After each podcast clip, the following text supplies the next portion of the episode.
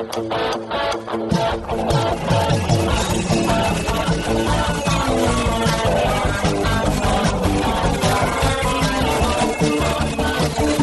atenção, ouvinte, para você que curte o cartismo, esporte a motor, acelerando com vocês, começa agora o podcast Cartbus.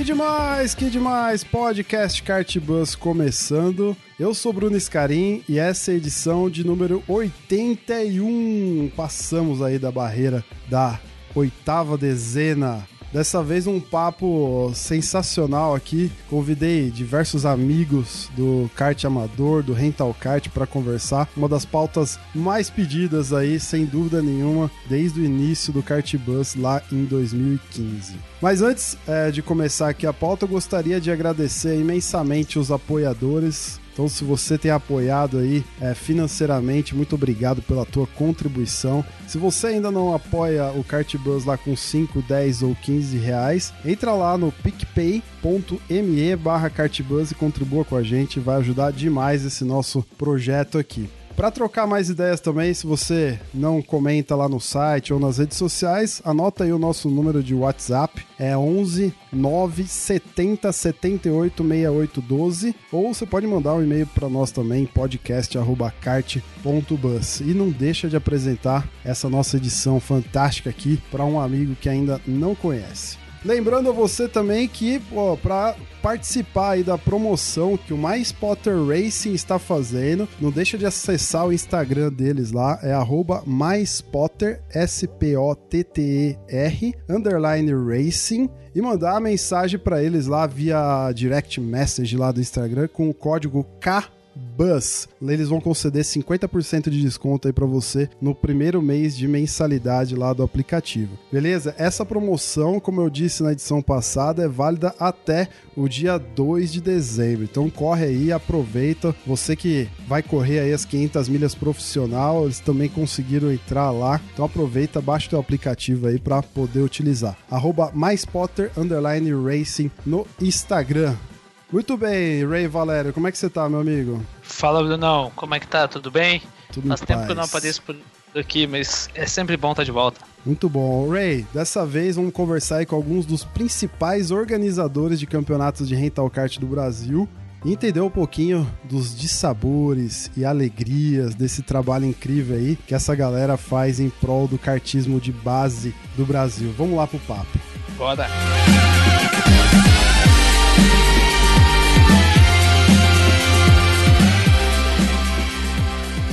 Muito bem, como eu disse no começo, uma das pautas mais aguardadas aí do Kart Buzz e é com muito orgulho com muita honra que eu trago aqui para bater um papo com a gente, um dos alguns dos principais organizadores de campeonato de rental kart do Brasil. É claro que não dá para chamar todos, né? A gente tá vivendo aí, na minha opinião, uma bolha nesse setor, mas enfim, eu trouxe aqui alguns convidados de peso que vão representar muito bem essa nossa comunidade do kart. Bruno Varela, tudo bem, meu?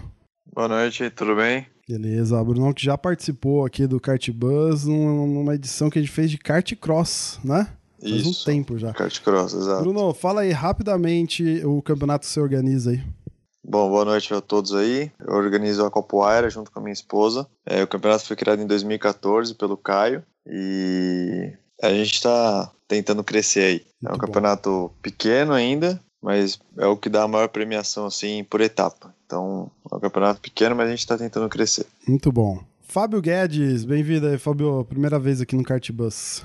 Sim, primeira vez. Bom dia, boa tarde, boa noite aí para quem está escutando, admirador, praticante do kartismo. Muito bacana estar participando aqui junto com esse, essa galera de peso aí no kartismo. Muitas referências para mim aí, inclusive. Você organiza a Fórmula SKR, certo, Fábio? Isso, a Fórmula SKR está indo agora para a quinta temporada. É um campeonato que hoje conta com 70 pilotos. É, a gente criou o campeonato com uma ideia um pouco diferente de, de experiência, né? Buscando aquela experiência do piloto por um dia, que eu acho que todo mundo gosta de, de sentir. Nós que alguns chegaram né, a ser profissionais, são profissionais também, mas outros tiveram que seguir outras carreiras aí na vida, mas gostam de, de se divertir, de competir. Então a gente acabou investindo num, num, perfil de campeonato mais com mais experiência no dia, com uma estrutura diferenciada. E estamos conseguindo crescer bastante. Para o ano que vem a gente tem algumas ideias bem legais de, de, de, forma de campeonato, de categoria, indo para um lado mais estratégico.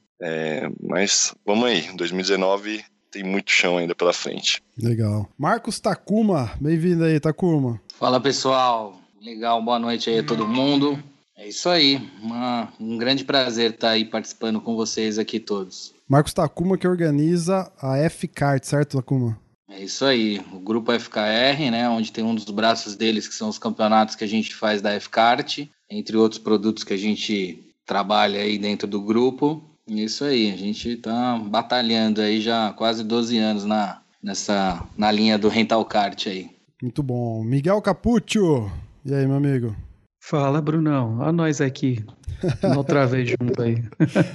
Muito bom. Bom dia aí, boa tarde, boa noite a todos. É um prazer estar aí com, com o pessoal aí com os organizadores de algum dos campeonatos é, mais interessantes que tem aqui em São Paulo. Bacana. Legal. Miguel Capucci, para quem não vive no planeta Terra e não conhece, organiza a Mica, certo, Miguel? Desde 2002, certo? É, a gente já está levando algumas operações para Marte, talvez em Vênus também. O pessoal vai conhecer a gente lá, quem sabe, né? Muito bom. Ricardo Banniman. Ricardo Banniman eu chamei por dois motivos. Por três. Na verdade, é meu amigo, podcaster e nas horas vagas, organizador de campeonato também, certo, Ricardo? E faz tempo Fala, também, hein, meu? Poxa, faz tempo. A história com podcast, inclusive, eu conheci você através do podcast, né? a gente já falou em um, um dos podcasts que a gente fez junto. E, cara, Bom dia, boa tarde, boa noite, querido ouvinte, amigos aqui da bancada. É um prazer inenarrável estar aqui com vocês. Bom, como o Bruno falou, eu sou podcaster também há menos tempo do que eu ando de kart. É, faço as, ambas as coisas muito mal, mas a gente é persistente, o brasileiro não desiste, né? Eu sou organizador do Oscarteiro, é, um nome talvez muito óbvio e infeliz, porque sempre quando eu vou nos cartórios, eu penso, ah, você que é o Johnny? Não, meu nome não é Johnny, né? Então sempre tem essa confusão. Bom, a gente está desde 2004, né? Uh, acredito que seja a mesma história de quase todo mundo, né? Um grupo de amigos se juntou, blá blá blá, aquela coisa do, toda. Só que nós éramos um campeonato muito fechado até 2013, 2014, né? Quando aí a gente decidiu realmente falar, poxa, vamos abrir, né? Porque a gente tinha um pouco do, do nepotismo ali, falar, poxa, só o amigo do amigo é convidado. E tem uns quatro anos que a gente abriu aí pro, pro mercado e resolvemos crescer mesmo, né? Então a gente está, apesar de desde 2004 estarmos correndo por aí nos, nos cartódromos da vida, a gente tinha muito pouco piloto. Em dois anos a gente conseguiu dobrar aí a nossa, nossa, nosso efetivo. A gente está com duas baterias e é um prazer enorme, né? Dá muito trabalho, como a gente acho que vai discorrer aqui, mas é um prazer enorme quando você termina uma bateria, você sente o, o dever cumprido, né? E, poxa, aí sem falar que é um prazer imenso conhecer pessoas como vocês, conhecer o Raimundo que eu conheci pessoalmente, o Bruno, e eu acho que acima de tudo o kart traz essa parte social que é muito bacana, né, cara? Então, Excelente. obrigado por, pelo convite, Bruno. Que é isso, Bannerman. Muito bom. E para fechar a bancada aqui, o Wendel Capraro o mais amado organizador por toda a organização de campeonatos amadores do estado de São Paulo. Tudo bom? Mais querido ferrou, hein, meu? pelo menos pelo Miguel, eu acho, né? O Miguel te ama, cara. Não, é paixão eterna, né? Muito bem, então vamos nessa, senhores. Ó, eu fiz uma, uma postagem no Facebook e no Instagram comentando, né, que a gente ia fazer essa pauta e tudo mais, e a galera lotou de pergunta. Tanto é que a pauta ia ser uma coisa e virou respostas de perguntas aqui, mas as perguntas são incríveis, são muito top e acho que vai dar um bom, um bom programa. Mas antes disso, eu queria ouvir uma opinião de vocês aí rapidamente, né? Como é que vocês estão enxergando essa cena do rental kart brasileiro desse último ano, principalmente, esses últimos dois, três três anos, na verdade, onde a gente vê um crescimento assim absurdo, né? O tanto de organizações aparecendo, de campeonatos aparecendo, de eventos de rental kart aparecendo, é uma coisa é, fora do comum, chega até ser muitas vezes assustadora, né? A gente tem um grupo de WhatsApp aqui dos organizadores de São Paulo e rapidamente olhando aqui a quantidade de organizadores já passa de 40. Então eu queria ouvir de vocês aí, o que que vocês como que vocês estão enxergando esse, esse atual cenário do rental kart brasileiro? Eu acho que é um movimento estranho. Não. Eu acho que ele está envolvido diversos, diversos fatores. O primeiro dele eu acho que é a economia. Eu acho que a gente tem aí algo que afeta diretamente um kart profissional, o pessoal quer continuar brincando e eu vejo muitos amigos voltando para ou começando, né, no rental kart. Acho que o rental kart passa a ser sim uma categoria, tira um pouco esse negócio do indoor, né?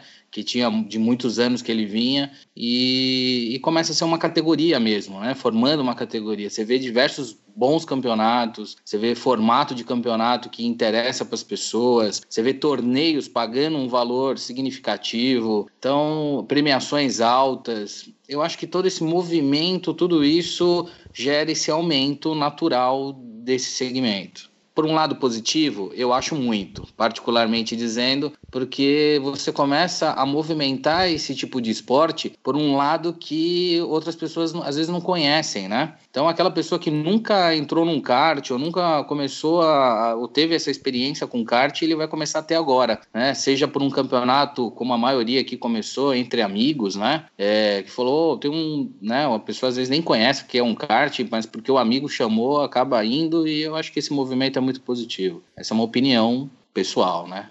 Eu acho que, assim, eu comecei a, a brincar com, com. Porque não tinha grana, então eu comecei a brincar com rental kart nos anos 90. E foi um grande boom, principalmente no estado de São Paulo, onde você tinha cartódromo em todos os cantos. Mas eu vejo, nos últimos 10 anos, um crescimento do rental kart como nunca houve no Brasil. E pelo que eu vejo, pesquiso, pelo que eu estudo, mesmo no exterior, é, não se tem, uh, pelo menos não nesse nível, porque lá fora também é mais barato, né, para você andar de federado. Não se tem com muita frequência o nível que a gente tem no Brasil. Basta ver, por exemplo, esse grupo de pilotos argentinos que vem correr com a gente, agora dia 18 eles vão vir, eles mesmos falam, é, a gente não está acostumado, a gente não vê isso em Buenos Aires, não vê isso em lugar nenhum da Argentina, nem em outros países da América do Sul. Então a gente tem aqui um crescimento muito grande da modalidade rental kart, como o Takuma colocou, inclusive ele botou de uma forma bastante correta. Antes era a prática do kart indoor, o lúdico. Uhum. E a gente começou a transformar o lúdico numa brincadeira um pouco mais séria e até em alguns casos a profissionalizar a organização,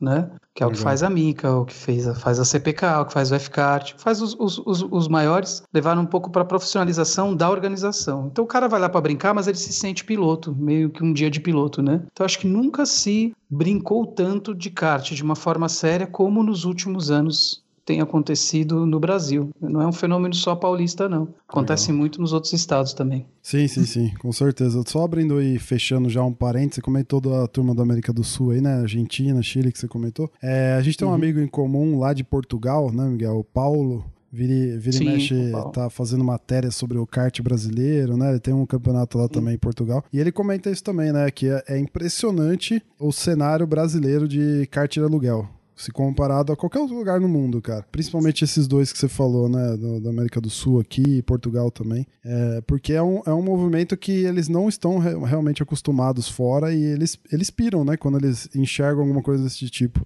Muito bom. Sim, eles têm um, um formato na Europa. O Paulo, o Paulo a gente escreve para a revista dele, né? Sim. É, que é uma revista eletrônica. E eu estava conversando com ele até uns 4, 5 dias atrás, estava trocando ideia com ele. ele. Ele, lá o formato deles, a ideia deles é uma coisa mais de você andar 10 minutos pagar para andar 10 minutos, pagar para andar 20. Quanto tempo você anda? Eu quero andar 40 minutos. Você paga 40 minutos e fica dando voltinha. Uhum. O lance de reunir a galera. Tem na Itália, eu tenho amigos na Itália que corriam na, na Mica, estão lá. Lá tem um pouco mais parecido assim com a Mica, mas não com, com a Mica, eu digo, com todos que tem aqui, mas não ainda nessa pegada que a gente tem aqui. Eles têm uma, uma outra mentalidade e, e até o Brasil é engraçado, né? O Brasil nessa questão ele está em relação à maioria dos países está um passo à frente. Que da hora, né? Muito bom. Engraçado, só fazendo esse paralelo que vocês falaram da Argentina, o automobilismo é muito mais forte do que aqui, né? E, e o kart é, sem dúvida, mais forte do que Portugal. Lembra de um, de um kart bus que vocês entrevistaram um piloto português? É ele mesmo, é o Paulo. E, é o Paulo, né? Uhum. Exatamente. Uhum. É uma coisa incrível como um país desenvolvido tem menos infraestrutura, ou melhor, é, é, menos é, aplicabilidade do kartismo amador do que o Brasil, que eu não sei explicar. Eu não sei porquê desse boom, né? Ainda mais depois que o, que o Senna morreu, eu imaginei que seria um decréscimo, mas desde os anos 90 a gente só vê essa prática aumentando, né? É uma coisa incrível. Acho que muito por conta da competência dos organizadores e das pessoas que realmente tem aquele sangue na veia e fazem o a mais, né? Onde tem a, teria defasagem, hoje em dia você tem um, um, um esporte que é, é, Antigamente a gente procurava pessoas para correr, hoje em dia nos procuram, né? Isso é muito bacana. Hum, verdade, boa. É... é... eu acho que até complementando o que o falou, é, é um movimento que a gente ainda vê muita gente chegando no esporte, né? Então, eu acho que ainda por algum, alguns, alguns anos a gente ainda vai ver um crescimento muito grande em número de pilotos,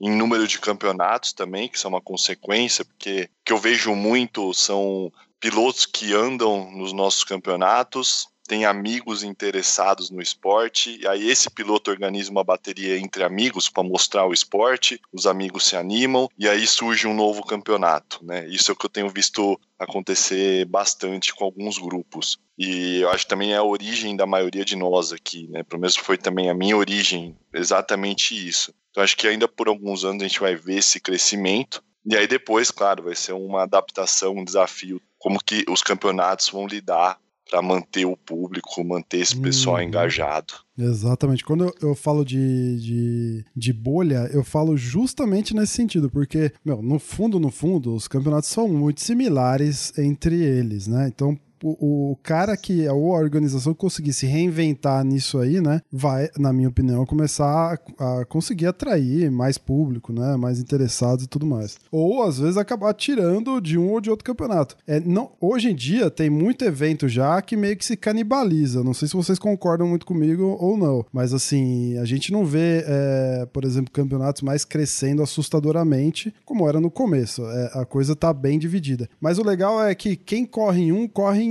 pelo menos dois, né? Come em dois ou três, às vezes. O mais aficionado, cara, corre toda semana, praticamente todo dia tem campeonato rolando. Os mais apaixonados aí estão quase todo dia participando de dois, três campeonatos aí, né? Muito bom. Sim, é o mais? famoso piloto profissional de rental, de kart. Né? tem essa? Eu não sabia dessa aqui.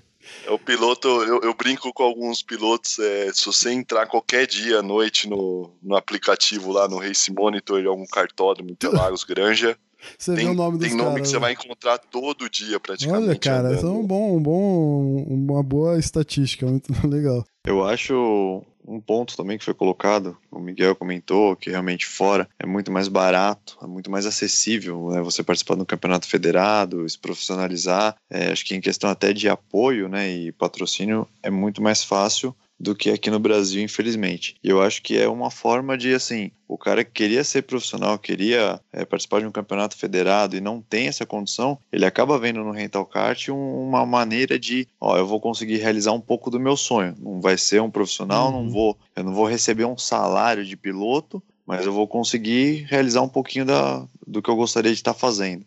É, eu, por exemplo, comecei a andar por conta disso. Eu comecei a andar para sentir um pouco na pele e poder realizar um pouco do meu sonho.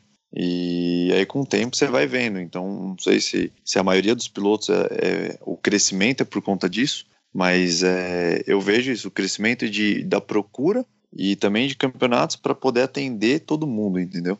É mais ou menos o que eu penso. Então, o legal também do, do indoor, que a pessoa, o pessoal começa a andar e vê o crescimento, né? E muitos têm migrado para o profissional e têm tido sucesso. Oh. O Kleber foi campeão brasileiro, o Kleber uhum. Barcelos, o Johnny, é, o Paulo Santana foi correr lá a Copa Brasil, foi bem também. Foi campeão. Entre outros aí, o, Fred. Teu filho acabou de ser campeão da Copa São Paulo. Pode falar, meu, rasga cedo. É, o Fred foi campeão. É tudo o pessoal que tá migrando do, do amador pro profissional e estão se dando bem. Porque é uma escola, né?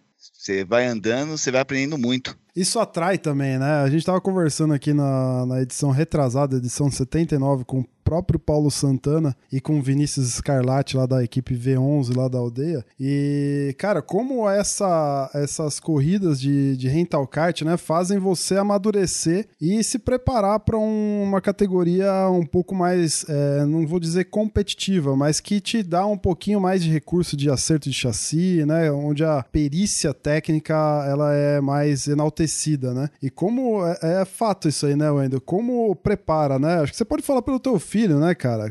O, o desenvolvimento dele, né? O, o, Fredinho é um dos nomes que a gente sempre ouve falar. O próprio Miguel, conversando outro dia com ele, pô, a gente precisa conversar com essa galera mais nova, né, Miguel? Que, que tá botando para quebrar aí, né, meu? Ele, o Guilherme Maretti, né? Que é um, alguns dos nomes que surgem aí do, do Rental Kart dando trabalho, né? É, eles aprendem rápido, né? São mais jovens e começam a andar com o pessoal mais experiente, você vê o crescimento é rápido. Pois é. Excelente. O Bruno, aproveitando aí o que, que o Wendel falou, cara, isso que eu acho que é o grande diferencial, é andar com a galera experiente, andar com a galera que tem malícia na pista e que fazia piloto no passado, porque quando você pega aquelas histórias do Alex Dias Ribeiro, que a gente pegou lá contando histórias de quando andava no Brasil, foi correr na Europa, ele andava contra caras aqui no Brasil de alto nível. Então, quando subiu, cara, puta, era, era fácil, né? Uhum. E acho que essa é a grande diferença. Quando você coloca um piloto que está aprendendo com alguém mais experiente, ele tem que aprender, senão ele se dá mal. Se o, então, se o cara anda bem ali, aí ele sobe e vai fazer uma carreira de sucesso, vai ser, vai ser legal. Acho que esse é o ponto-chave aí do rental kart e do sucesso desses pilotos. Excelente. Exatamente. Vamos lá, então vamos para as perguntas aqui. A gente vai começar pelas perguntas do Facebook. Foram muitas perguntas aqui. Vamos tentar responder todas elas, tá? Já agradeço a todos que fizeram as perguntas lá para nós. Vamos lá, ó, o Alex Maduenho del Campo, mais conhecido aí por nós como Mono, grande ouvinte do Cartbus. Os cartódromos estão preparados para eventos de grande porte? O que, que, vocês acham? Ah, essa eu quero responder, posso? Ó, acho que você, você e o Wendel são os que mais levam baterias em um único dia, né, nos cartódromos.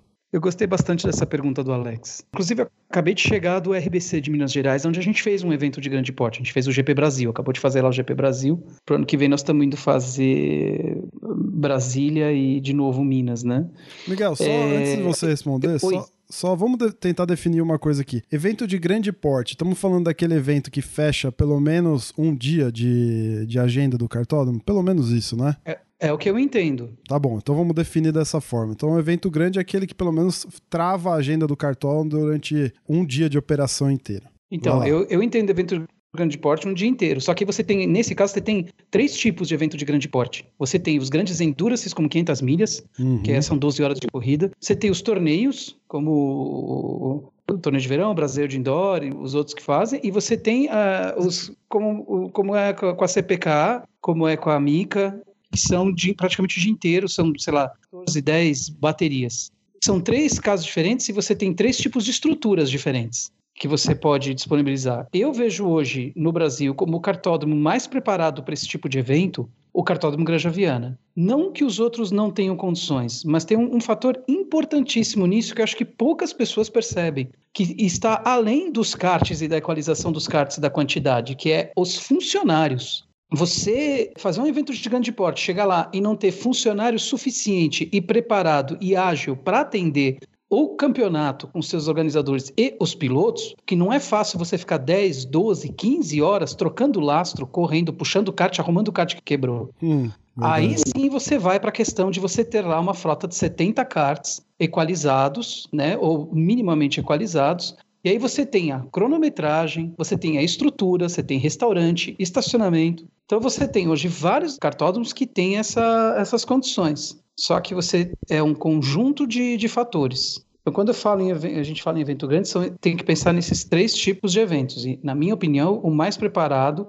pela experiência, por uma série de fatores e, e, principalmente pela questão dos funcionários, de ter tudo, a sinergia que eles têm, é o Cartódromo Granja Viana. Mas eu posso apontar, o RBC me surpreendeu positivamente, eu gostei bastante, já trabalhei com o Betim, me surpreendeu bastante, gostei de trabalhar lá. É, Speed Park estou fazendo já quase um ano com eles também, é um cartódromo ótimo para grandes eventos. É, não são todos, tá? Não são todos. Eu não vou citar os que não estão por, por uma questão não, de elegância claro, claro, claro. e respeito. Mas tem alguns que são grandes, bonitos, que você chega lá, estão estruturados, mas não tem a mínima condição de receber um evento de grande porte com 12, 15 horas de trabalho, é, karts entrando e saindo toda hora, ou um Endurance de 12 horas. Esses que eu citei são os que eu, que eu conheço Agora espero não estar me, tá me falando a memória que o Interlagos, Interlagos também faz as 24 Sim. horas, eles se preparam muito bem. para fazer as 24 horas. Os funcionários são do KGV, né? Eles, eles puxam muita gente do KGV. Ah. Eu acho que eu diria aí que nós temos alguns cartódromos em nível nacional que estão preparados para eventos de grande porte, mas depende do evento. Às vezes pode receber os três tipos que eu citei, às vezes pode receber só um Endurance, não tem como receber um torneio, e aí vai. E o- os cartódromos atuais, eles já estão nascendo nessa, com essa visão, né, do, do rental kart também, é, não mais como uma simples brincadeira de aluguel, né? Então isso, O isso Speed ajuda Park também. foi criado pensando nisso, né? Sim, sim. O que eu posso falar aqui, o Varela da Waira, é o seguinte: às vezes tem ah, o que mais acho que incomoda, né, em questão de atender um evento de grande porte, ou mesmo que sejam cinco, oito baterias seguidas, né, é questão às vezes de atraso por conta não da organização do campeonato, né, é um ponto que eu acho que atrapalha. Quando o, o cartódromo, os funcionários não estão bem preparados para fazer esse atendimento. Então, você chega no cartódromo, assim, não tá tão cheio, não, não tem tanta bateria em sequência, você chegou no seu horário e na metade do seu campeonato, na metade do seu evento, já está em atraso de mais de uma hora. É, isso aí às vezes complica um pouquinho. Então, realmente são, não são todos, são poucos cartódromos que têm esse preparo, entendeu? Puxando um pouquinho o que o Varela tá falando, e assim, até o comentário de que foi feito que a Granja ela tem esse, esse perfil para atender os grandes eventos, né? E eu concordo plenamente. Eu acredito que a Granja hoje, até por ter sido, acho que pioneira, né? Ter iniciado todo esse trabalho, o fluxo hoje de trabalho da Granja, ela é como se fosse uma escala de linha de produção, né? De uma Ah, fábrica. com certeza, cara. Então, Exato. todo esse fluxo que ela vem trabalhando, ela proporciona para que os campeonatos tenham essa facilidade nesses grandes eventos. Falou Eu acho que é essa a questão. Muitos dos grandes dos, dos, dos cartórios que estão surgindo, eu acho que pegam até como modelo o próprio, e com certeza foram visitar a Granja Viana para ter como referência. Eu acho que essa é um, é um, é um, é um grande fator que, que coloca a o Granja Viana na frente de, de outros cartódromos, né? É, eu acho que só não, não em grandes eventos, mas também é, a Sky, por exemplo, a gente tem alguma, alguns formatos diferentes de etapa durante o ano, como uma, uma das etapas com trecho Coringa, outra etapa sendo mini endurance, e realmente a Granja Viana ela atende muito bem, né? Quando a gente tem esse algum formato diferente, os funcionários lá, como já disseram aí várias vezes, o Miguel reforçou bem, eles sempre estão dispostos a ajudar, são claros também quando não podem ajudar ou entendam que aquilo vai limitar ou vai atrasar a programação depois, mas sempre, principalmente quando a gente faz o endurance, a agilidade do pessoal de boxe lá em ajudar a gente é fundamental, né? É fantástico. Não só em eventos de grande duração, mas eu acho também nesse atendimento do, de campeonatos aí, a Grande Viana é uma referência que tem bem, vem sendo copiada ou vem sendo tendo modelo aplicado também em outros cartódromos, e isso é muito bom pra gente. Excelente. Vamos para a próxima pergunta aqui, que tem muita pergunta bacana. Ó. Organizador do campeonato deve andar no próprio campeonato? Essa aqui eu acho que é o dilema, acho que de 10 a cada 10 organizadores, né? É, tem, acho que a gente tem é, várias experiências diferentes aqui. Acho que cada um pode falar um pouco, né? Que eu posso falar no, no meu caso, eu quando comecei o campeonato eu corria também e aí teve uma corrida que a gente realizou lá em Nova Odessa e a gente teve um problema de na hora do sorteio dos karts, né? A Nova Odessa tinha uma frota separada para pro, os campeonatos. A gente acabou usando a lista de, de karts errado e a gente teve que ressortear todos os karts com todo mundo já sentado.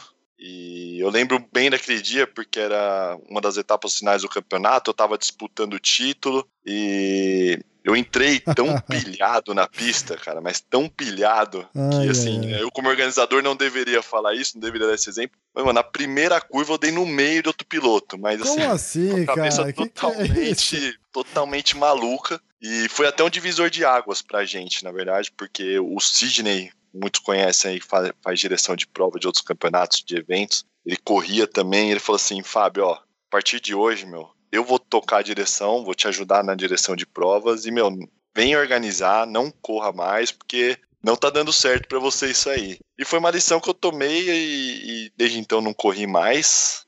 Pra mim funcionou bem. Eu, eu fico mais tranquilo quando eu tô só na organização. Eu, infelizmente, não sei dividir isso e ir pra pista correr pensando, ah, o que tá acontecendo no box, o que, que tá acontecendo, será que estão fazendo correto lá na torre ou não? Então eu acabei decidindo ficar só nos bastidores mesmo.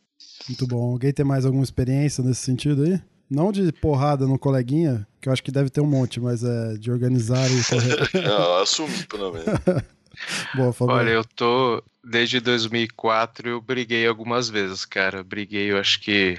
Não, não, não cheguei a brigar, mas porque quando eu fui brigar de verdade, o cara era bem maior do que eu, então eu falei, poxa, tenho dois gatos para criar e uma esposa esperando o pãozinho. Então a gente pensa duas vezes antes, mas é difícil. Eu não, eu sempre corri, né? Desde, desde a primeira corrida eu sempre corri, organizei. Nesse momento a gente pensa em delegar também, quando o grupo fica maior e fica mais complexa a gestão, mas eu sempre consegui lidar bem. Né, mas eu acho que é um, um limiar muito tênue entre você ser imparcial em alguma decisão dentro da pista e fora da pista, sendo que você organiza e você também é um competidor que está ali guiando a galera com relação à questão de regras e o que é certo e o que é, o que é errado. É, é muito difícil. Eu nunca tinha pensado por esse ponto, né? Quando eu acho que você, Bruno, foi o primeiro cara que eu conheci que organizava e ponto, né? Não corria na, na no caso da seca, né? E para mim foi muito estranho. Eu falei, poxa, peraí, o cara vai lá, ele organiza tudo e ele não corre. Então eu nunca tinha pensado nesse prisma, mas é difícil. É muito difícil você correr e ser imparcial na parte burocrática. Muito bom. Quem fez essa pergunta foi o Felipe Buoso Batata. Vamos para a próxima aqui. Como lidar com o turnover de participantes durante o ano e nas intratemporadas? Vocês sofrem com isso? Tem os altos e baixos nos campeonatos dos senhores? Muito. Nossa senhora. Principalmente agora. Quem, quem, nessa... não sofre, quem não sofre com isso, Bruno, tá mentindo, hein, cara? Verdade. Mas como que funciona para vocês e qual que é a estratégia que vocês utilizam? Aquelas que podem ser reveladas, claro. Não, esse, essa baixa que existe, é, ela, ela existe em dois momentos do ano, pelo menos para nós, né? Pode ser que para cada campeonato, por conta das regras, seja diferente. Para nós é o meio do ano, o, ju, o mês de julho, por causa das férias, né? Uhum. Escolares. Então a gente tem um, um, uma queda é, significativa em julho e a pior fase do ano que eu tenho certeza absoluta que é para todo mundo aqui, pelo menos o Endo e o Takuma eu sei que é porque eu já conversei com eles. Aliás, é, a gente tem o hábito de trocar ideias, né, até mesmo para fortalecer, que é o final do ano. Os meses de novembro e dezembro são péssimos para todos os campeonatos, mas por, por duas razões. Primeiro, porque a galera já começa a ficar sem grana, ou planejar viagem uhum. e sabe que janeiro vai entrar um monte de despesa tal. E segundo, o que eu acho errado, eu tento mudar essa cultura nos pilotos, mas é, é difícil, até porque a gente como piloto também acaba acontecendo, o cara desanima. O cara é. tá tomando pau, o cara não tá com chance de ser campeão, é, o cara desanima. Ficando, então, o que, que eu vejo que todos os campeonatos fazem, não é segredo nenhum. Primeiro, que é uma coisa que deu muito certo nos últimos anos, para a gente deu muito certo, é abrir espaço para convidado. Uhum. É você fala, e, e explicar para os pilotos, falar, amigo, sinto muito. É, é, é, eu acho meio até tirando uma situação ou outra, eu acho, eu estava até conversando com o Ricardo Talarico, que todo mundo conhece, ele falou assim: eu não saio de um campeonato por respeito ao meu adversário. Porque eu paguei inscrição, não vou jogar meu dinheiro fora, é, que vale para o ano inteiro, e em respeito ao meu adversário, eu quero valorizar o título do meu, do meu adversário, né? Sim. Então eu não tenho mais chance de ser campeão, mas eu quero tirar ponto dele. Isso é o conceito da esportividade e da, do desafio. Né? Eu estou praticamente. Os campeonatos que eu estou disputando, agora eu saí de vários, né? mais para me dedicar à organização. Mas os poucos que eu fiquei, eu não tenho chances, né? Então eu estou lá para brincar, para tirar espaço do cara, né? E, então você põe o convidado, né? E a outra parte é você fazer algumas promoções, você tirar uma mensalidade ou botar uma inscrição gratuita no, no período do ano, fazer, dar alguns prêmios. Mas é, é unânime. Todos os campeonatos perdem piloto no final do ano. Isso é unânime e é complicado, mas em compensação, em janeiro, graças a Deus, reaquece, né? Que aí o pessoal fica com ânimo novo. O duro do piloto convidado, acho que é uma prática de todos mesmo aqui, é o risco que a gente assume como organizador, né, de dar uma zica federal para quem tá disputando o título. Né? Isso já aconteceu comigo, já tive problemas com isso e já perdi piloto por isso. Mas é, o, é o ônus, né? É o ônus, é o ônus de uma estratégia que infelizmente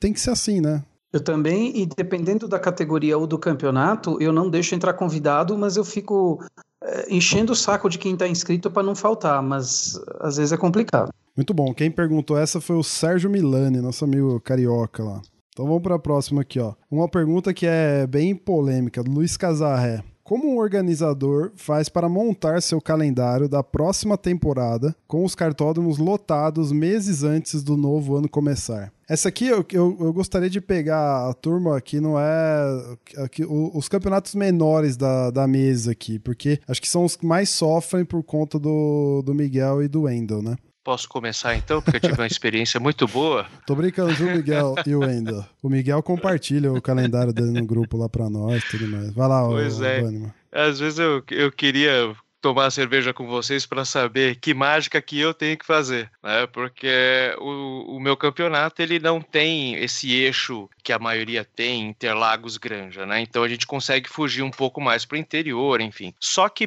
por ter menos incidências de corrida, obviamente que uma granja vai olhar menos para a gente, né? Então, o que a gente faz é marcar uma cacetada de corrida né, agora nesse período aí, nesse segundo semestre, no, na, nos cartódromos que tem, que já tem o seu, seu calendário aberto, sua agenda aberta, né, do mês do ano posterior, e quando chega janeiro, fevereiro, a gente vai podando. Você vai migrando de um, sei lá, um fevereiro, um março, para uma granja, para um Interlagos, enfim. Porque se não for assim, a gente não consegue cumprir o calendário. Lógico que sempre com respeito com o cartódromo, né? Porque você tem que, você tem uma relação de amizade. Depois de muitos anos, você consegue ter muitas amizades, enfim. E você, por respeito, você coisas que eu conheço organizadores que não fazem. Né, que é desmarcar, corre, fica desesperado para marcar uma corrida, mas na hora de efetivamente desmarcar ali com um mês, dois ou três, não fazem isso, né? Isso atrapalha também a rotina dos cartódromos, principalmente do interior, né? Mas se não for assim, a gente não fecha calendário, não, cara. Se não, não for correndo, marcando a mesma corrida em três lugares diferentes, para mim, pelo menos, é bem difícil. O Takuma, acho que é legal comentar, fez uma estratégia com mais, acho que três ou quatro campeonatos, né, Takuma? Juntou a galera e agendou um dia só, né, com a turma. É isso aí. Bom, antes de tudo, acho que quando a gente começa a falar de calendário, a primeira coisa é assim, as pessoas terem o conhecimento e o respeito com o calendário de algumas equipes que já estão há bastante tempo no mercado, né? Eu acho que as pessoas começaram a entender isso, independente do, dos cartódromos. É notório, né?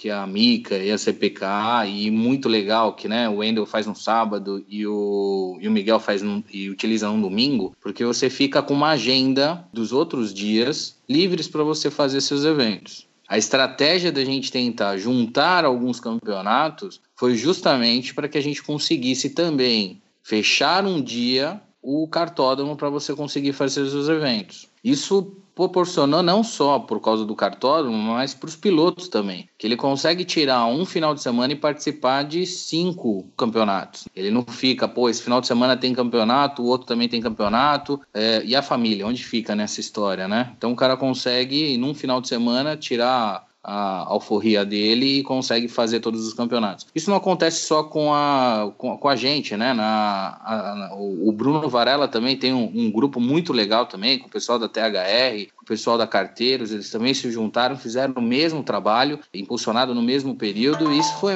acho que é muito bom para todo mundo, né? Acho que todo mundo acaba ganhando aí, os pilotos também ganham muito com relação a isso. É, isso aí que o Takuma comentou é verdade, porque você marca no mesmo dia e outro, como ele comentou também, é, vamos marcar, preparar o calendário do ano seguinte. Ó, o último domingo é a Mica, o último sábado é PK. A gente já tem esse respeito, porque é, o campeonato que está iniciando, um campeonato pequeno, que quiser marcar no mesmo dia de um campeonato grande, ou ele vai ter só aqueles pilotos, ele não vai conseguir mais, e por certeza ele não vai conseguir tirar um piloto num campeonato desse, que já tem 10, 15, 17, 18 anos. Então é, é, complicado. Então, que nem quando fez esse formato de juntar alguns campeonatos, fazer uma liga, vamos dizer assim, e correr no mesmo dia, você tem a opção de, pô, eu já, eu já vou pro cartódromo, pá, então eu vou fazer essa, esse campeonato, vou fazer o outro. Você acaba, como ele falou, o dia de alforria, você já vai e já tudo num dia só. E isso aí acaba sendo interessante. E o Ricardo comentou também, é, de você marcar, você já pega agora, você já manda o seu calendário inteiro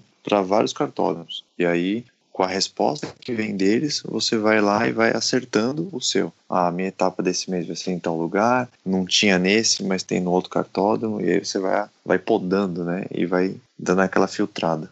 Muito bom, excelente. Ó, só pra gente fechar, tem mais uma pergunta aqui da galera do Facebook, pra gente poder ir pra turma. Tem uma pergunta do... também, Bruno. Tá bom pra gente poder ir pra turma do Instagram aqui. Tivemos vários comentários, tá, pessoal? O Mono comentou, Adalberto Camargo, Felipe Buoso Batata, Sérgio Milani, Luiz Casarré, o Jonas Lima, Bruno Ferreira, Fernando Roberto Pereira, inclusive pediu pra mandar um salve lá pra pra galera do Lica em Brasília. Sei lá, deve ser Liga de Kart Amador de Brasília? Deve ser isso, Lica, lá em Brasília. Mas tem uma pergunta aqui que eu queria fechar esse bloco aqui do, do Facebook, que é do Bruno Ferreira, nosso colega Bruno Ferreira. É, até onde o organizador pode seguir suas convicções e a partir de quando ele tem que seguir os pedidos dos pilotos. Ou seja, até onde o organizador pode ir para satisfação própria e a partir de quando ele tem que ignorar as convicções e partir para as orientações dos pilotos. Caramba, que pergunta, hein? O que, vocês acham? Eu, eu já tive algumas situações dessas, eu sempre fui muito democrático na, na seca, de sempre perguntar pra galera, pô, o que, vocês acham que precisa mudar, o que vocês acham que precisa melhorar,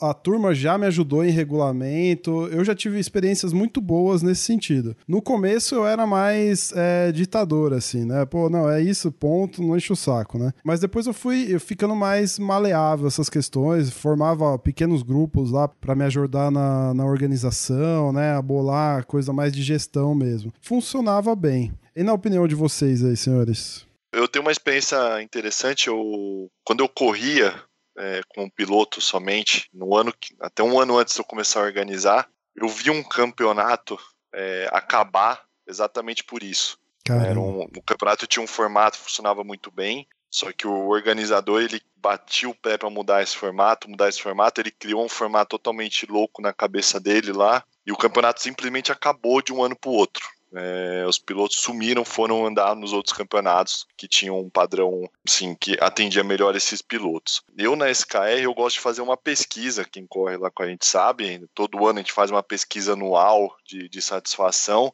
e eu uso 100% dessa pesquisa para montar a temporada seguinte, né? Claro, a gente avalia alguns pontos que existem no campeonato hoje, é, de estrutura, de formato, tudo. O pessoal dá nota, faz os comentários e isso serve como base para formar a temporada seguinte. Eu acho que, na minha opinião, é, esse é o formato que mais funciona, porque você consegue ir ajustando de acordo com o interesse da, da maioria dos pilotos. Claro, você nunca vai é, satisfazer todo mundo, mas a minha opinião é você sempre tem que estar tá atendendo a satisfação do piloto. Ele está pagando para estar tá lá, ele está pagando para ter a experiência, para realizar o sonho dele. Então acho que é, é, isso que manda. Eu compartilho muito do que o Fábio falou. Eu também faço essa pesquisa no segundo semestre, né? Abro o pessoal, falo, o que, que você gostaria de mudar, o que, que você gostaria de tirar, de incluir, porque no final das contas você tem que ser o, o, o cara que vai guiar né? Porque eu acho que cada campeonato tem sua filosofia, cada campeonato tem a sua característica, isso nos faz diferentes e atrativos entre um e outro, né? Mas se o piloto não tiver contente, ou pelo menos a maioria, você está indo para o lado errado. Por mais correto que você esteja, você tem que colocar a mão na cabeça e falar, poxa, não estou sendo imparcial. Eu acho que a democracia é, é fundamental para o sucesso de um campeonato. Então, assim como o Fábio falou, eu também faço um. É, eu aprendi a delegar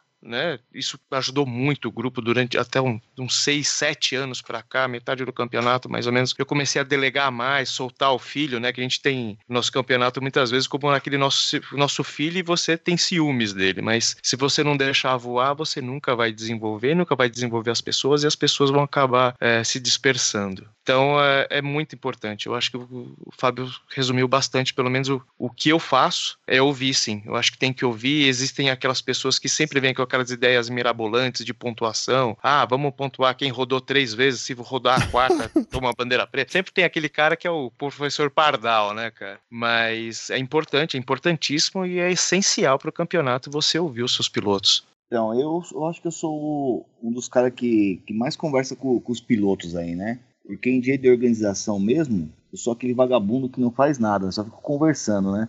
Aí eu fico, pego opinião de todo mundo, pergunto.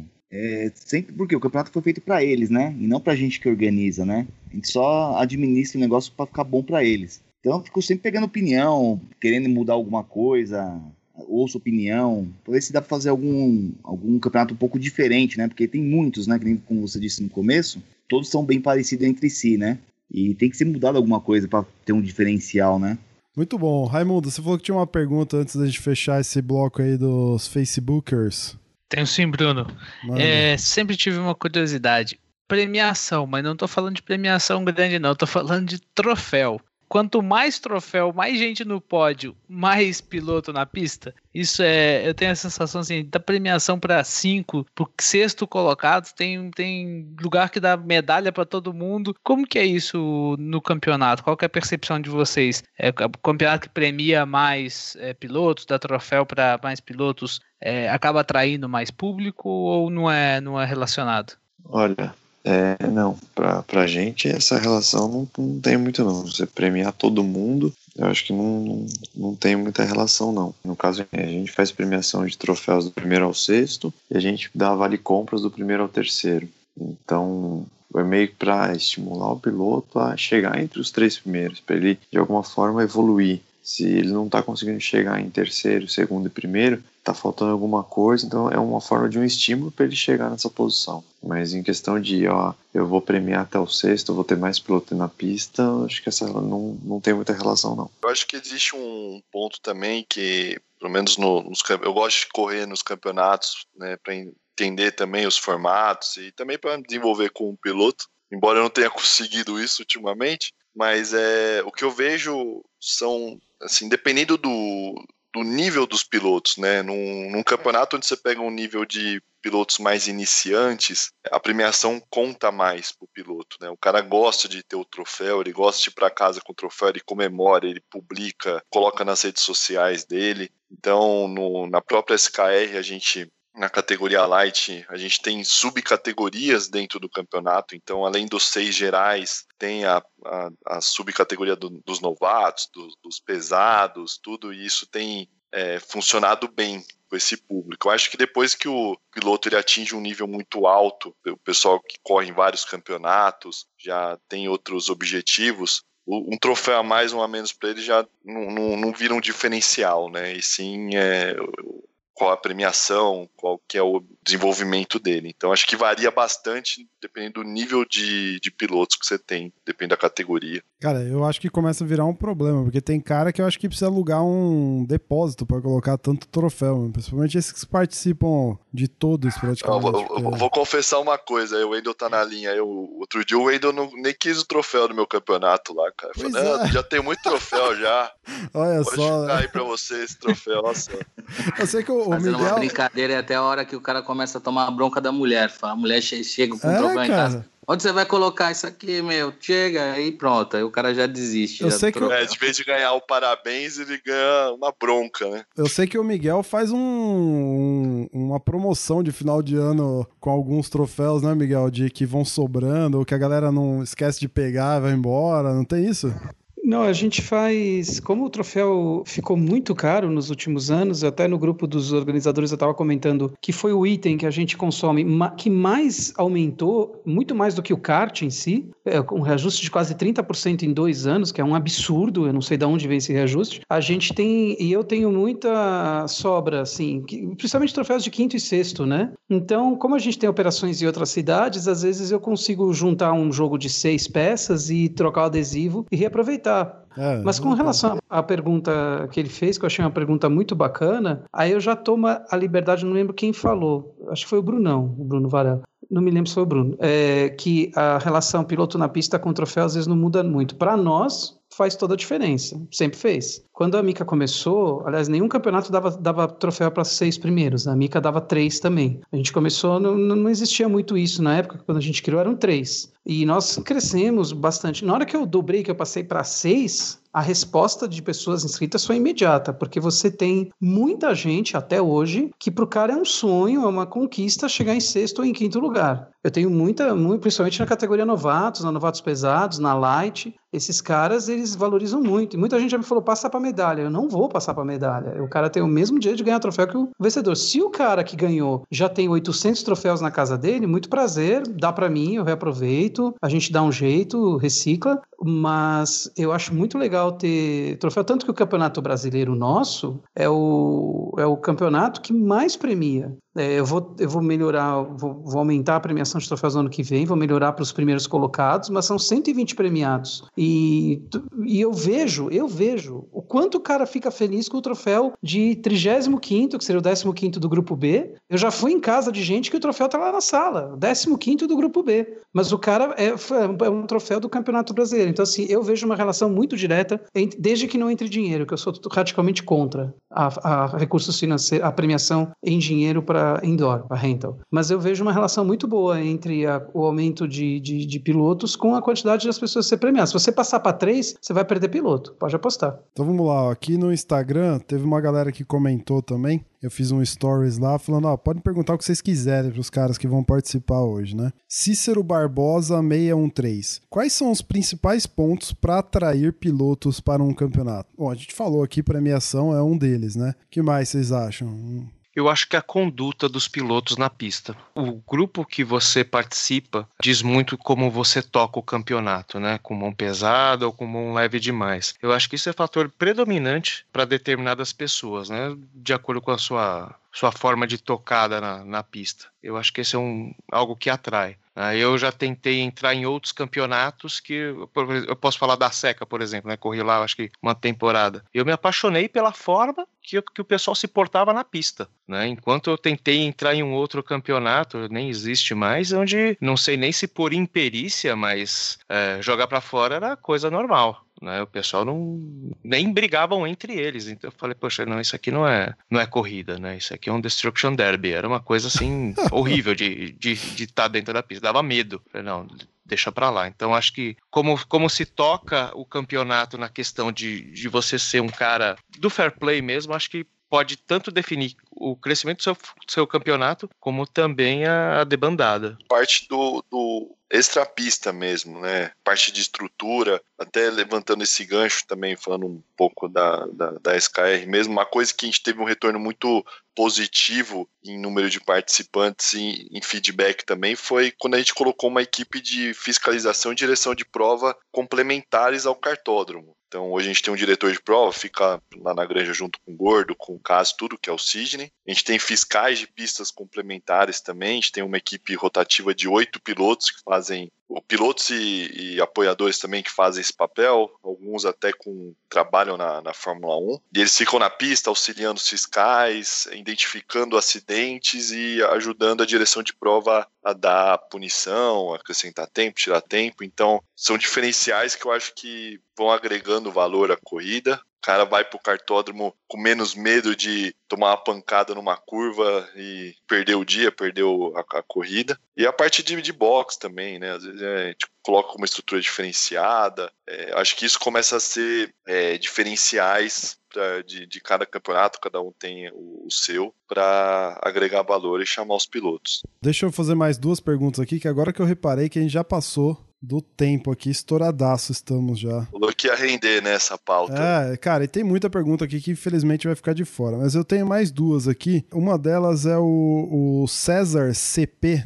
também no Instagram, comentou assim: Como organizar campeonatos com pilotos com uma variedade de desempenho e peso em um mesmo grid? E eu vou emendar uma outra pergunta aqui que tem um pouco a ver, é do Rafa C. Cismar. O que dizer de pilotos experientes que entram em categoria de iniciante para ganhar troféu? Ou seja, são duas perguntas aqui correlatas, né? Eu acho que eu posso começar respondendo. É, uma das coisas que vem crescendo bastante, é, até pela demanda, né? São as diferentes categorias, principalmente de peso, né? Tem alguns campeonatos que fazem lá o lance dos graduados, né? Dos novatos e tudo mais, que ajuda a dar uma boa filtrada. é, é, é nessa linha mesmo, senhores? É, exatamente isso daí. A maioria dos campeonatos aí tem diversas categorias, né? Novatos, é, light, leves, pesado, super pesado. O cara é pesado, ele vai correr com 100 kg. Ele não vai se inscrever numa categoria de 80. Aí vai dando uma nivelada, né? A maioria dos pilotos que se inscreve, pelo menos no meu caso,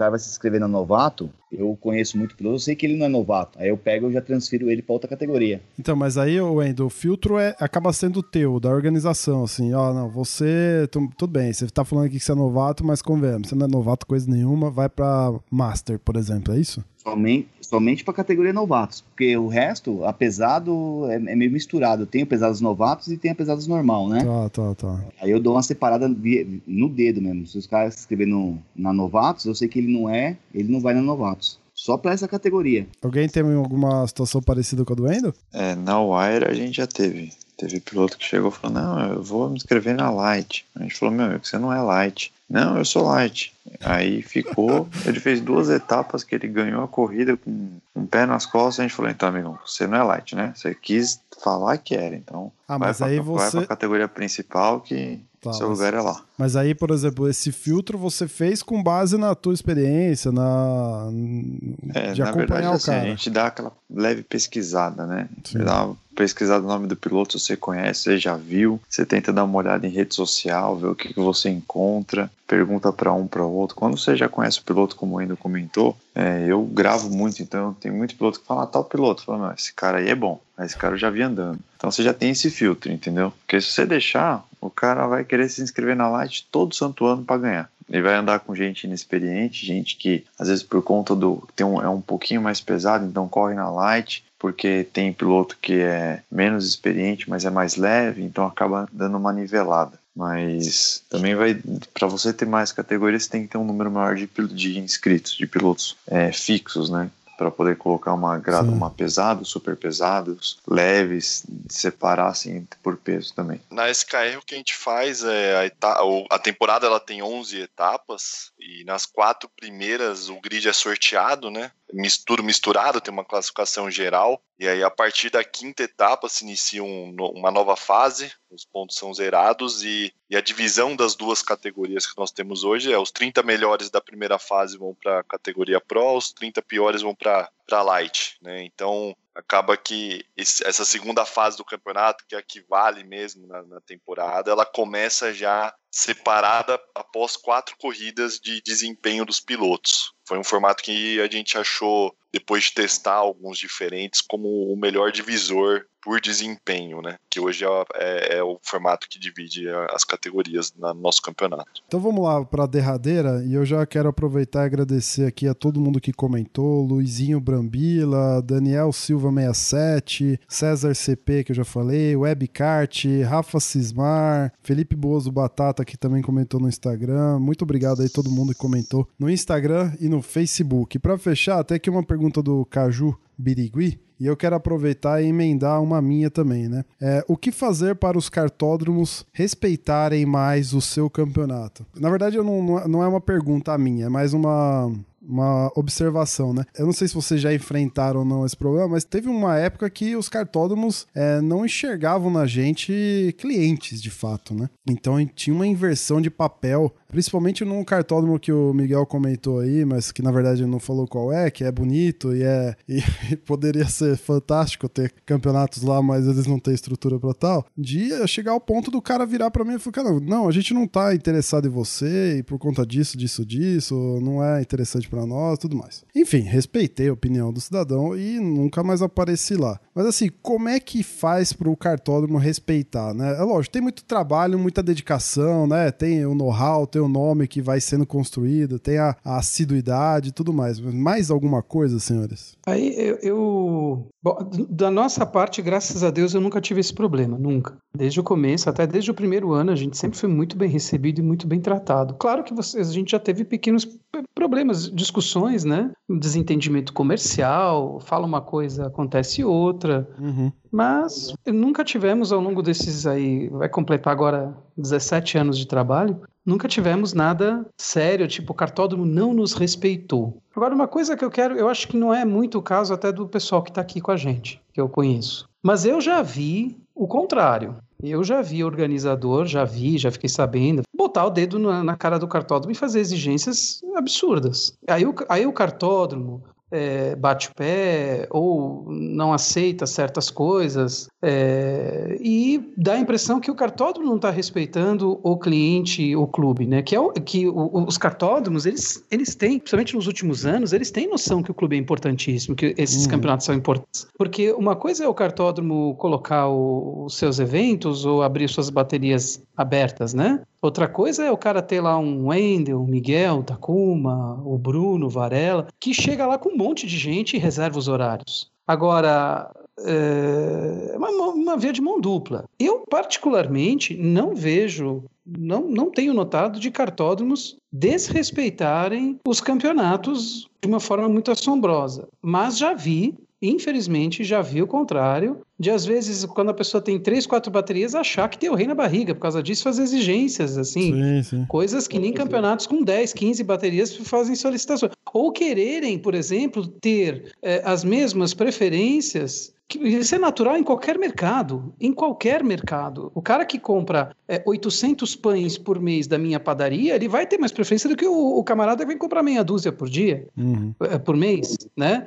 Então, às vezes você percebe um pouco isso. Né? percebe um pouco essa, essa coisa que, que, que às vezes umas exigências meio, meio estranhas por parte de alguns organizadores. Mas é claro que sempre vai haver eh, divergências nas ideias, nos valores a serem cobrados, nas taxas, na quantidade de pilotos. Eu acho que é tudo uma questão de se alinhar, uma questão de conversar. Queria completar aqui o que o Miguel está falando e até escutando um pouco da sua declaração, Bruno, é assim. É, eu acho que os cartódromos hoje, a gente, assim, pelo menos a experiência que eu tenho, cada um tem um perfil, cada um tem uma forma de trabalho. Respeitar o trabalho do cartódromo, de como ele faz o trabalho dele, e não querer implantar a forma que você já viu de um outro cartódromo, ou que você está acostumado com outro cartódromo, isso eu acho que faz parte desse trabalho de organização que a gente faz. É muito difícil, né? Você chegar num, num cartódromo onde você tem todo um fluxo operacional, profissional, onde você tem lá uma pessoa que faz determinada coisa, e você chega no outro cartódromo, você não tem aquela estrutura, é óbvio que vai te chamar a atenção. E ainda você vem no, na, na, pergunta maior, né? O porquê um cartódromo é mais caro, com menos estrutura do que o outro cartódromo. E essa é uma pergunta que não tem uma, uma resposta exata, porque é como qualquer estabelecimento. O estabelecimento ele cobra, ele faz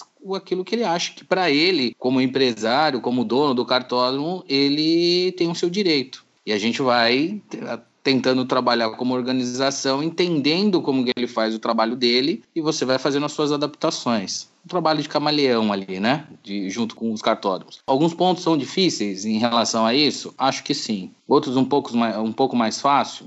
Normal do, do, do segmento. Mas eu acho que não pode sofrer com isso. Eu acho que uma boa conversa, explicando o seu fluxo, eu acho que resolve, e eu sempre consegui resolver isso em todos os cartódromos que a gente fez eventos até hoje. Eu acho que os cartódromos estão até flexíveis demais. Né? Existem cartódromos. Minha turma é pequena, minha turma é de 40 pilotos, são duas baterias normalmente. Né? Principalmente no interior, a gente é muito bem tratado. Nesse tempo todo, a gente tem problema com performance de kart. Né? Aí você tem que saber separar quando o cara tá fazendo de graça, que ele não, não realmente não teve, tava com o braço duro naquele dia e não conseguiu desenvolver, e quando é um problema do equipamento, que isso é natural, em qualquer lugar vai ter. Mas a tem uns lugares que te tratam melhor e outros não tanto, mas eu acho que vem melhorando durante.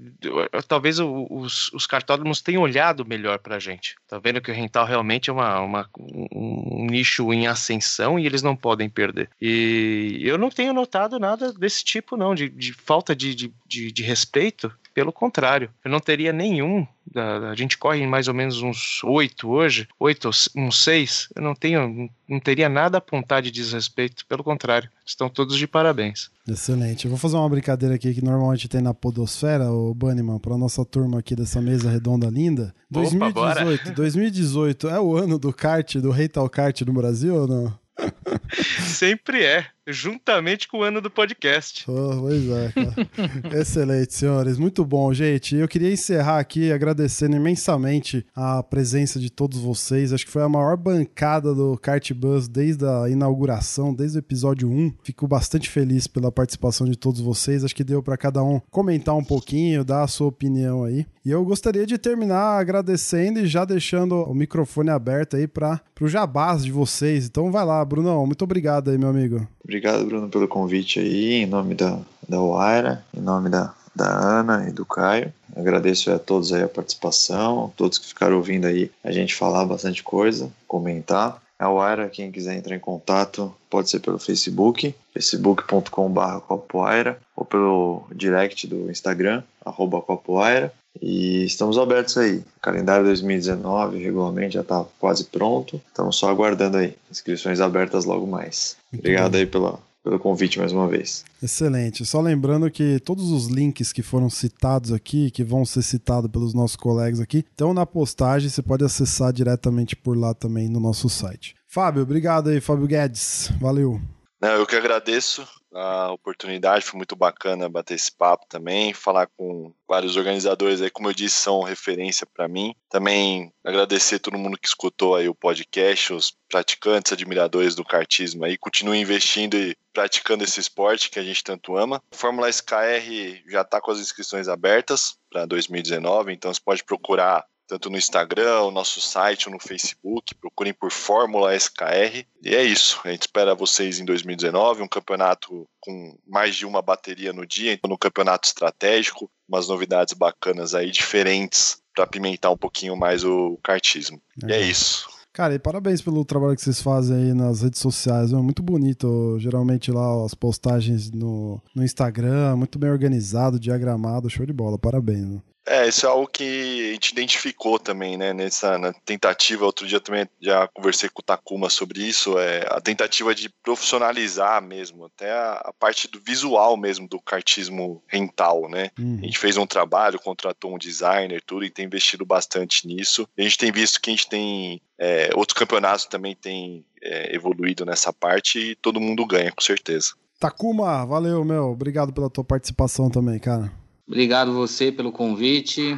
Pô, sensacional esse bate-papo com todo, todos os organizadores. Espero que a gente consiga aí fazer novamente aquele encontro que a gente faz é, de final de ano. Né? Ano passado a gente teve aí um, um, trabalho muito legal aí do piloto saudável. A gente fez aí uma bela homenagem aí e uma campanha espetacular. Acho que a gente consegue fazer outras campanhas em prol do esporte, em prol do, dos pilotos. Eu acho que a gente consegue fazer muita coisa se a gente tiver o pensamento aí de sempre estar junto, trabalhando aí para pra, em prol do, do esporte. Né? O programa, seu programa faz com que várias pessoas entendam um pouquinho mais do que acontece no, no mundo do rental kart e acho que isso é fantástico. Né? Ajuda e contribui muito para todos os organizadores. Se você tem essa bancada hoje aqui, é mérito do seu trabalho, meu amigo. Não tenha dúvida disso. Obrigado, cara. Com relação a FCART, pessoal, é www.grupofcart.com.br. Instagram é fcart01. A gente está aí com diversos campeonatos, operação nossa no, na FCAT interior, né? a gente está com um trabalho aí dos novos talentos, né? uma molecada nova que está chegando aí, está se destacando, o objetivo de levar um nome aí para o kartismo profissional, como já foi citado aí no início da, do bate-papo. Entre outras coisas aí, acho que novidade, acho que todos os campeonatos, todos os organizadores, a todos, todos os anos vão, vão se aperfeiçoando e vão tentando melhorar. Eu acho que isso só agrega e só transforma esse esporte em um negócio fantástico, né? Volto a dizer, é a categoria, na minha opinião, categoria de acesso ao automobilismo com certeza. Não deixem de curtir, um valor acessível para todo mundo, né? Pessoas novas estão entrando nesse esporte e é fantástico que tá esse movimento que está acontecendo. E é isso, pessoal. Vamos lá, vamos se divertir na pista, fazer novos amigos, e eu acho que esse é o mais importante de tudo. Muito bom. Miguel Capuccio, valeu, Miguelito.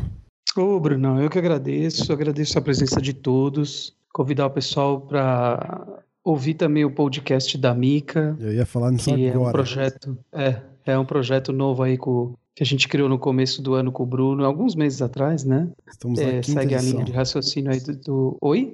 Estamos na quinta edição já, faz um pouquinho mais de cinco meses. É, cinco meses, quinta edição, é um projeto muito bacana. E convidar o pessoal a correr na Mica, a gente tem aí, para quem conhece a gente já, né? Estamos aí na estrada, vai entrar na 18ª temporada. Muita alegria, com muito amor por isso. Um apaixonado, um entusiasta do rental kart, do automobilismo e desde o primeiro dia que eu comecei a fazer isso, nunca mais larguei e hoje eu estou bem mergulhado nisso, me dedicando ao máximo todos os dias a fazer essa coisa dar certo. Eu vejo, é claro que existe a concorrência, é claro, até perguntaram lá no Facebook, os campeonatos menores atrapalham os maiores? Sim, atrapalha, de certa forma atrapalha, mas também existe um outro lado, você vê, eu vou fazer uma parceria com o Takuma ano que vem, nós vamos fazer um projeto juntos, vamos fazer um evento juntos, estou fazendo parceria com a BCK do, do, do interior, tenho parceria com o Wendel já há quase 10 anos que a gente faz coisas juntos, uh, Fred Kart é nosso uh, fornecedor, patrocinador e parceiro, nós vamos fazer o fim de semana Mica e CPK, interclubes e torneio de verão. Então, assim, existe também o lado positivo da concorrência, de você ter uhum.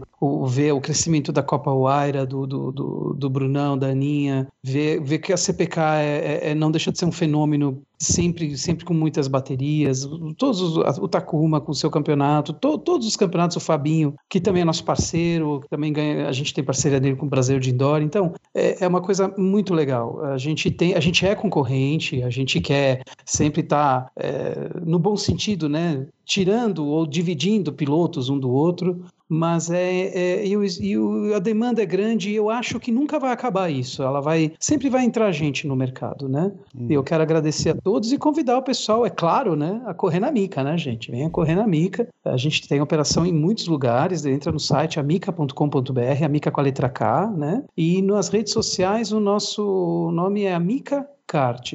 YouTube, Instagram e Facebook, procura por Amica Kart. A gente tem, além dos nossos eventos nacionais, torneios, Campeonato Brasileiro, Endurances, a gente está operando em Nova Odessa, no interior, com o Clube Kart Brasil. Estamos começando em Curitiba no ano que vem, logo logo eu solto informações, vamos ter a Copa Amica Sul, Paraná. Em São Paulo, as diversas operações da, da capital de São Paulo, Speed Park. Só entrar lá, conhecer aí, a gente tem algumas centenas de pilotos cadastrados, associados e faz aí quase 30 campeonatos. Eu tenho certeza que você vai encontrar alguma coisa para vir brincar com a gente aí. Obrigado. Muito bom. Bunnyman, prazer rever sua voz aqui, cara. Tava com saudade de você. Obrigado pela tua participação. Poxa, cara, eu que agradeço e agradeço aos colegas aí de bancada, essa bancada virtual maravilhosa. É um prazer e é uma honra estar aqui no meio de vocês. Vocês que a maioria eu não conheço pessoalmente, né? Mas sempre são referências, né? O Miguel, então, quando eu comecei lá, o Miguel já, já era velho de guerra, né? E sempre foi uma grande referência.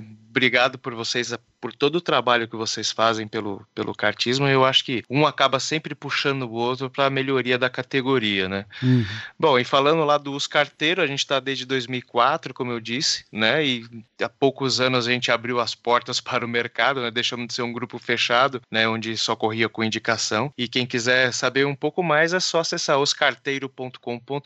Tem um formuláriozinho lá que você pode se inscrever ou então falar comigo diretamente. Normalmente eu estou no Twitter, né? Ricardo, arroba Ricardo Bunnyman. E também o Bruno, como o Brunão disse, eu tenho um podcast, né, que fala sobre automobilismo e música, né, de uma forma um pouco diferente, é o autoradiopodcast.com.br. Você pode acessar tanto pelo site como pelo seu agregador. Muito Bruno, muito obrigado, cara. Não tenho nem como agradecer a você por esse convite, cara. Que é isso, tamo junto, cara. Meu pai adora o teu podcast. Ah, que bom.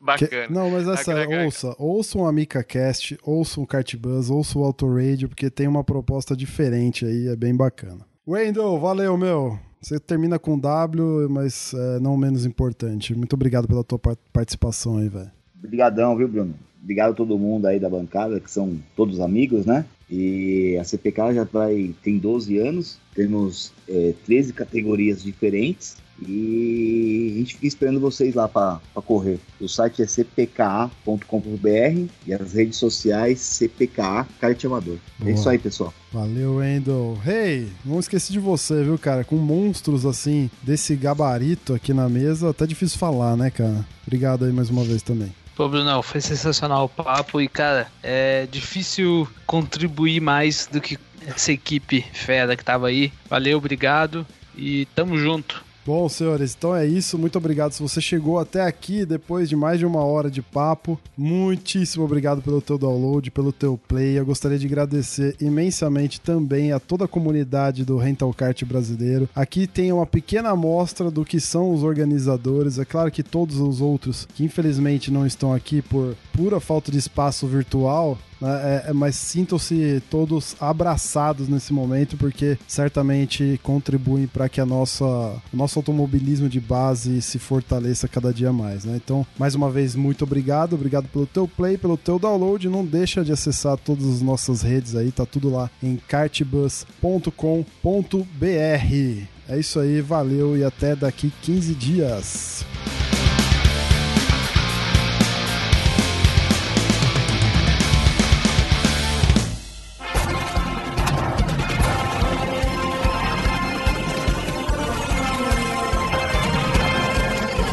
Bandeira quadriculada na frente branca agitada. Encerramento do podcast Cardbus. Acesse o site card.bus e interaja conosco nas redes sociais.